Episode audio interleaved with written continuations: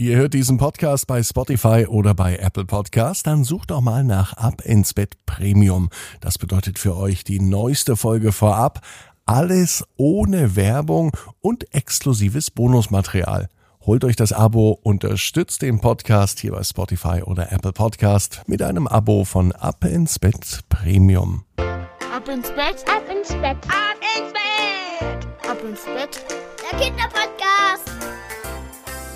Hier ist euer Lieblingspodcast, hier ist Ab ins Bett mit der 603. Gute Nacht Geschichte. Ich bin Marco und ich freue mich mit euch gemeinsam in diesen Donnerstagabend zu starten, aber vorher kommt natürlich das Recken und das Strecken. Nehmt die Arme und die Beine, die Hände und die Füße und reckt und streckt alles so weit weg vom Körper, wie es nur geht. Macht euch ganz, ganz, ganz, ganz lang und spannt jeden Muskel im Körper an.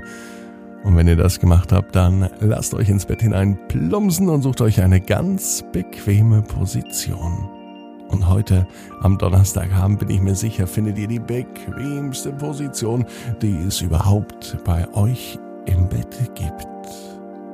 Hier ist die 603. Gute Nacht Geschichte für Donnerstag, den 21. April.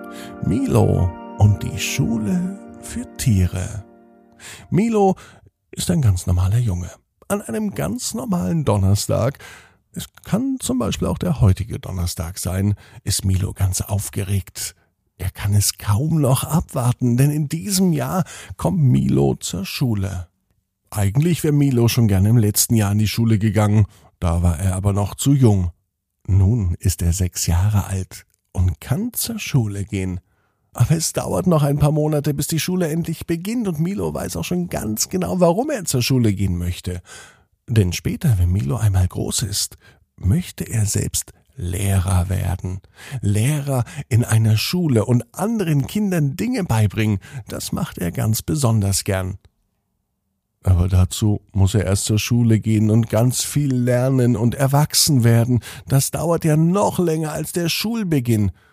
So lang kann er nun wirklich nicht warten. Daher beschließt Milo, eine eigene Schule zu gründen.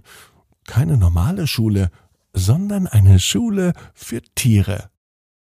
Das erste Schulkind, äh, nein, Entschuldigung, das erste Schultier, das hat er auch schon bereits. Denn Milo hat einen Hund zusammen mit seiner Familie. Der Hund ist noch klein, ein Welpe, grad mal fünf Monate alt, und er hat noch so viel zu lernen. Sitz, Platz und Bleib kann er schon, aber viele andere Dinge noch nicht. Zum Beispiel hat Milo noch nie gesehen, dass der Hund rechnen oder schreiben kann. Vielleicht kann er das ja in der Schule für Tiere lernen. Allerdings wäre es auch langweilig, wenn der Hund ganz allein in der Schule wäre, ohne Klassenkameradinnen und Kameraden. Wie langweilig wäre das denn? Und da drin wohnt sie bestimmt schon seit. Man braucht doch Klassenkameradinnen und Klassenkameraden zum Spielen und zum Unterhalten und vielleicht auch mal zum Quatsch machen, auf jeden Fall für die Pausen und fürs gemeinsame Lernen. Milo liegt am Abend im Bett und er ist ganz schön müde. Doch die Idee mit der Schule für Tiere, die geht ihm nicht aus dem Kopf. Sein Hund ist auf jeden Fall schon dabei und als er die Augen schließt, kreisen seine Gedanken immer weiter und immer weiter, welche Tiere noch dabei sein könnten. In Gedanken geht er alle Tiere durch, die er kennt. Giraffen und Elefanten sind zu groß, die passen nicht ins Haus rein, die müssten im Garten unterrichtet werden, denkt sich Milo. Ameisen und Flöhe, die sind zu klein, die sieht er ja gar nicht. Das mit der Schule für Tiere wird gar nicht so einfach werden. Dann schläft Milo einfach so ein. Die Idee mit der Schule für Tiere, die nimmt er aber mit in seinen Traum und in seinem Traum gibt es nicht nur einen Klassenraum, wo Ameisen, Elefanten, Hunde, Giraffen und auch Affen Platz haben. Es gibt eine Turnhalle, ein Schwimmbad und sogar einen richtig großen Pausenhof. Milo ist Lehrer der Tiere. Und so bringt er allen Tieren das bei, was wichtig ist, das, was es zu wissen gibt in der Welt zwischen Mensch und Tier. Aber die wichtigsten Lehrer sind die Tiere selber. Sie bringen sich bei, was sie gegenseitig wissen müssen. Aber auch Milo und sicher auch ganz viele andere Menschen können sehr viel von den Tieren lernen. Zum Beispiel, was es heißt, einfach glücklich zu sein. Zum Beispiel hat Milo das Gefühl, dass sein Hund einfach so glücklich ist. Außerdem können Tiere ganz stark zusammenhalten. Ameisen zum Beispiel. Nach dem Motto einer für alle und alle für einen. Es gibt aber noch viel mehr, was wir Menschen von den Tieren lernen können. Es gibt kein einziges Tier, das Müll hinterlässt. Sie alle leben wirklich natürlich. Vielleicht hinterlassen sie Fußspuren im Sand.